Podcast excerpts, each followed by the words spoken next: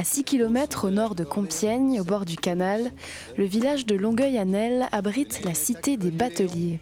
Nous nous sommes rendus sur place pour découvrir ce site unique qui chaque année attire de plus en plus de touristes. Bonjour, je suis Rémi Delmé, je suis le directeur de la cité des bateliers, musée de la batellerie de Longueuil-Annel.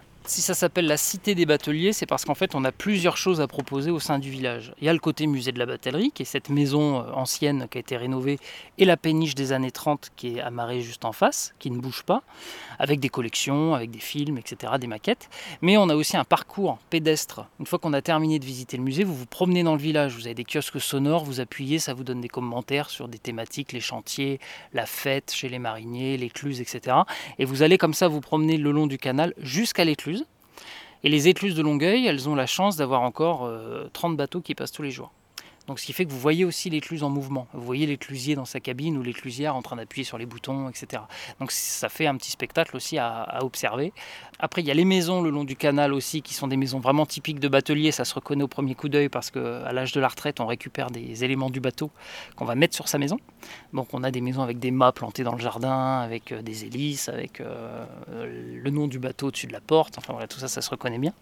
Et puis on a construit en 2015 un bateau de croisière parce qu'on avait beaucoup de demandes pour partir en croisière. C'est qu'on donnait envie aux gens à travers le musée. Et du coup, on a, on choisi en fait de, construire un bateau avec les élus, un bateau en aluminium qui est électrique et qui fait des croisières du mercredi au dimanche de mars à novembre. Donc ce qui fait qu'aujourd'hui, vous pouvez rester toute la journée ici. Vous pouvez très bien faire une croisière le matin, euh, pique-niquer dans le jardin ou déjeuner sur le bateau, visiter le musée, vous promener. On a aussi des chemins de randonnée qui partent d'ici, euh, qui vont jusqu'aux étangs de Plessis ou qui vont euh, le long du, canal. Donc c'est vrai que ça fait un site assez insolite sur le territoire. Il y a beaucoup de gens qui, en arrivant ici, se, sont toujours étonnés de trouver un village comme ça au bord du canal avec une architecture en briques assez particulière.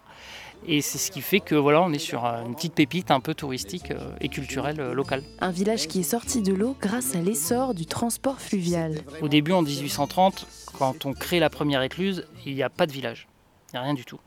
Et c'est parce qu'on a fait une écluse ici que petit à petit on a des petites maisons qui commencent à se construire en briques euh, tout autour de l'écluse et tout le long du canal. Et chacune de ces maisons, c'est un commerce. C'est un commerce pour les bateliers c'est euh, de la castillage, donc des, outils, euh, des, équipements, des appareils, des cordages, etc. C'est de la location de chevaux pour pouvoir tirer les bateaux. C'est des balles, donc il y a trois balles ici, il y a trois salles de balles. Il y a des bars, il y a 32 bistrots dans Longueuil.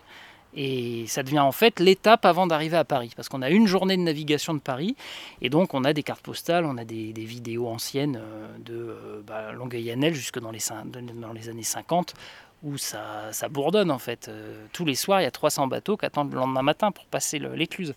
Et, après, il y a une crise dans les années 70 avec euh, bah, la crise du pétrole, plus euh, l'arrivée des autoroutes, et puis la nationalisation de la SNCF. Et donc on a le transport qui se déplace du fluvial vers le camion, vers le train. Et on voit que la péniche, elle est peu à peu abandonnée. Et aujourd'hui, c'est l'inverse. On est là au 21e siècle, et là, eh ben, on rebat les cartes, on se dit, bah non, en fait ça n'a pas besoin d'arriver très vite. Euh, dans une péniche, on met quand même 10 camions en moins. Donc c'est ce qu'on inculque aussi aux enfants qui viennent ici aujourd'hui, c'est que voilà, le fluvial, c'est aussi un transport euh, plus doux, un transport euh, qui est plus respectueux de l'environnement. Vous avez un moteur de camion dans une péniche, et vous en transportez 10, l'équivalent de 10 camions à l'intérieur. Et ça pour le, bateau musée qu'on visite. vous prenez des bateaux plus grands, c'est 220 camions par bateau. Donc c'est c'est amusant de voir qu'aujourd'hui, il y a plus en plus de bateaux qui passent. Chez la jolie Rosette au café du canal, sur le tronc du tilleul qui ombrageait le bal, on pouvait lire sous de cœurs entrelacés. Ici, on peut apporter ses baisers. Ghislain et Monique Mariage sont des anciens bateliers. Aujourd'hui, ils sont bénévoles au musée de Longueuil-Annel. Ils animent les visites guidées pour les touristes. Bonjour, je m'appelle Ghislain Mariage. Et vous? Euh, bonjour, euh, moi c'est Monique. Est-ce qu'on dit batelier ou marinier? Moi personnellement, je préfère le thème euh, batelier. Nous, on se disait toujours marinier. Ah, ça commence bien. Batelier, bon, batelier, batellerie, c'est un rapport. Hein, que marinier, marin, ça n'a pas trop de rapport. Moi, je me souviens, j'ai fait mon service militaire dans la marine, il y avait des officiers mariniers. On n'est pas, pas dans la mer, on, est, on fait partie de la batellerie. Donc, batelier, batellerie, je trouve que ça correspond mieux. Comment vous êtes devenu batelier? Eh ben, c'est tout simple. On est né sur une péniche, hein, sur une péniche en bois à l'époque, hein, parce que 1947, donc oui, ça remonte. Où ça? Ici à Longueuil-Annel. Les accouchements se faisaient à domicile, hein, donc je suis vraiment né sur une péniche. Et bon, ben, on est resté avec nos parents jusqu'à l'âge de 8 ans quand on est parti à l'école. Euh, on a quitté la péniche que pendant notre temps de scolarité. Et quand je suis revenu avec mon fameux certificat d'études de l'époque, à 14 ans, eh ben, je suis resté avec mes parents jusqu'à l'âge de 18 ans. J'ai travaillé avec eux, j'ai appris le métier comme ça. Puis à 18 ans, j'ai pris ma première péniche avec un matelot, puis on est parti, quoi. Puis on a toujours fait ce métier-là. Et alors vous, comment vous êtes devenue marinière? Eh ben, moi, c'est un peu comme mon mari. Mes parents, mes grands-parents étaient mariniers, donc je suis née aussi sur une péniche en bois. Ici à Longueuil-Annel Euh, non, moi, je suis née à Conflans-Sainte-Honorine. Et puis, ben, j'ai toujours vécu avec mes parents. Et je les ai quittés aussi pour aller ben, en internat, hein, apprendre à lire et à écrire. Comment vous êtes rencontrés? Est-ce que vous étiez voisins de, de bateau? J'ai mon frère aîné qui est marié avec sa sœur aînée. Euh, À l'époque, euh, on groupait les, les, les- hein, pour avoir un cavalier, cavalière.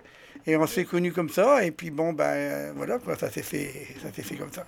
Et dans huit jours, on a 55 ans de mariage. C'est au son de l'accordéon, c'est au son de l'accordéon que Nénette a connu Léon, que Nénette a connu Léon. Alors ça, c'est un un VHF. euh, ça permet, oui, il y a 70 canaux là-dessus. 60 canaux, pardon. Il y a 60 canaux. Quand on démarrait le matin, on se mettait sur le canal 10, canal de navigation. hein. On allumait le téléphone, mais il est allumé là. Et quand on voulait parler qu'un collègue de- de- d'autre chose que, hop, pour pas déranger les gens, on passait sur le 9, le 8, le 6, ça, c'est celui qu'on voulait. Quoi. Parce que alors là, on est, on est où ici? Dans la timonerie. Ici, c'est la timonerie. C'est ici que le batelier conduisait son bateau. Ça, c'est la berre. Il tenait ça toute la journée pour conduire son bateau. La timonerie ici, vous voyez, elle est entièrement démontable. Pourquoi? Parce qu'à l'époque, quand on allait dans les petits canaux, quand on n'avait pas de marchandises dans le bateau, c'est-à-dire que le bateau était à vide, la, la timonerie ne passait pas sous les ponts. Il fallait donc démonter la timonerie pour passer sous les ponts. Donc on passait sous le pont sans timonerie, on allait jusqu'au port de chargement comme ça, et quand on arrive au port de chargement, ben, on remontait cette fameuse timonerie. Quelquefois ça durait 2-3 jours, euh, par n'importe quel temps. hein. Est-ce que vous aussi, vous conduisiez? Oui, oui, tout à fait. Ben, on, se, on se relayait à la barre. Hein. euh, ça a été soit lui ou moi. Puis après, il y a eu une époque, on a eu deux péniches. Et quand on allait dans les canaux, moi, lui, on en prend une et puis moi, je prenais la mienne. Et on se suivait comme ça, quelquefois pendant deux jours, pour gagner un port de chargement. On faisait ça parce que ça nous permettait de gagner du temps sur l'affrètement, vu qu'il y a beaucoup de bateliers qui ne le faisaient pas. Dès qu'on arrivait dans un, réseau où on ne pouvait pas naviguer accouplé, on prenait chacun note. On a fait ça pendant 28 ans. Le matin, on se levait alors que la navigation euh, se mettait en route. Hein. Pour nous, à l'époque, les écluses de l'été, C'était pas 6h30, 6h30. oui. 6h30 et jusqu'à 19h30 le soir. Voilà. Ouais. Donc euh, à partir de là, ben, on, on se levait un peu plus tôt et puis voilà, on conduisait la péniche jusqu'au soir, on n'avait pas le choix. On avait un transport qu'on avait chargé à Paris pour aller en Belgique, supposons. Hein, ben, il fallait faire toute la route, tout le canal et tout ça. Donc tous les matins, on se levait puis on naviguait toute la journée. Alors on mangeait, ben, bien sûr, on se relayait pour manger le midi. Mon épouse tenait la barre, moi moi j'allais manger. Et puis voilà, on faisait 13 heures par jour à l'époque. Et hum, qu'est-ce que vous chargiez comme matériel? Oh, ben, il y avait un peu de tout, hein, du sable, du caillou. euh, nous, on a transporté de, de la farine, de- du sucre. euh, quand c'était la campagne à betteraves, on transportait des betteraves. Beaucoup de euh, céréales. bon, après, ça a été beaucoup de céréales. Énormément de céréales, on s'est concentré beaucoup à la céréale, oui. Quand on arrivait dans le port de déchargement, on allait bien sûr avertir le- la- la- notre arrivée. hein. Et quand on nous appelait, on allait donc au port. C'était beaucoup souvent des, des aspirateurs. On vidait beaucoup à l'aspirateur. Ils avaient les gros aspirateurs, ils vous vidaient un bateau de 300 tonnes en deux heures, deux heures et demie. hein. L'hiver, c'était un peu plus compliqué que l'été. On avait les crues déjà quelques fois hein, pour traverser des villes comme Paris, tout ça pendant les crues. On a connu l'hiver 62-63, ça remonte. Hein. Et moi, je me rappelle, on a été dans au moins 42 ou 43 jours au même pieu, qu'on n'a pas bougé du tout, tellement que les glaces, euh, on pouvait plus avancer. Quoi. Le, le- le canot était gelé complètement. Puis un jour est arrivé euh, la retraite, 60 ans. Comment vous avez vécu ce, ce moment-là? Pas bien. Pour- Pourquoi pas bien? Euh, bah, parce que euh, quand on savait qu'on s'arrêtait, moi je me souviens le, le dernier voyage qu'on a fait, je me disais à chaque fois, ben, c'est un endroit que je ne verrai plus, je ne ferai plus ça, je ne ferai plus ceci. Euh, quand on a, pris nos petites affaires, qu'on a été les mettre dans la maison, euh, le soir j'étais là, euh, on ne va plus bouger. Ça, ça a été dur. Ce qui m'a marqué beaucoup, c'était notre liberté de travailler. Puis quand on allait dans les canaux, on était libre. À chaque écluse, il y, avait des éclusiers. Ils faisaient du potager, ils élevaient de, la volaille. Et on se ravitaillait comme ça. Et Discuter avec puis on discutait avec eux tout en travaillant. Moi, ça, ça, ça manque ça. Vous, est-ce que ça vous manque quand même? Bah, moi, oui, mon métier m'a manqué. Il me, il me manque, mon métier. Il me manquera toujours, de toute façon. Si je devais refaire ma vie, sans hésiter, je referais mon métier. Parce que mon métier, je l'ai aimé, je l'aimerai toujours. Et je le défendrai toujours. Mais je voudrais le refaire comme je l'ai fait moi. Mais ça c'est plus possible. C'est plus possible. Mais aujourd'hui je me demande, mais aujourd'hui je me demande. Si vous souhaitez en savoir davantage sur la vie quotidienne des bateliers, la Cité des bateliers est ouverte toute l'année aux visiteurs. Non pas pour l'accordéon, que mon cœur battait pour de bon, que mon cœur battait pour de bon. La Cité des bateliers, un reportage d'Oran Loz pour Radiographite.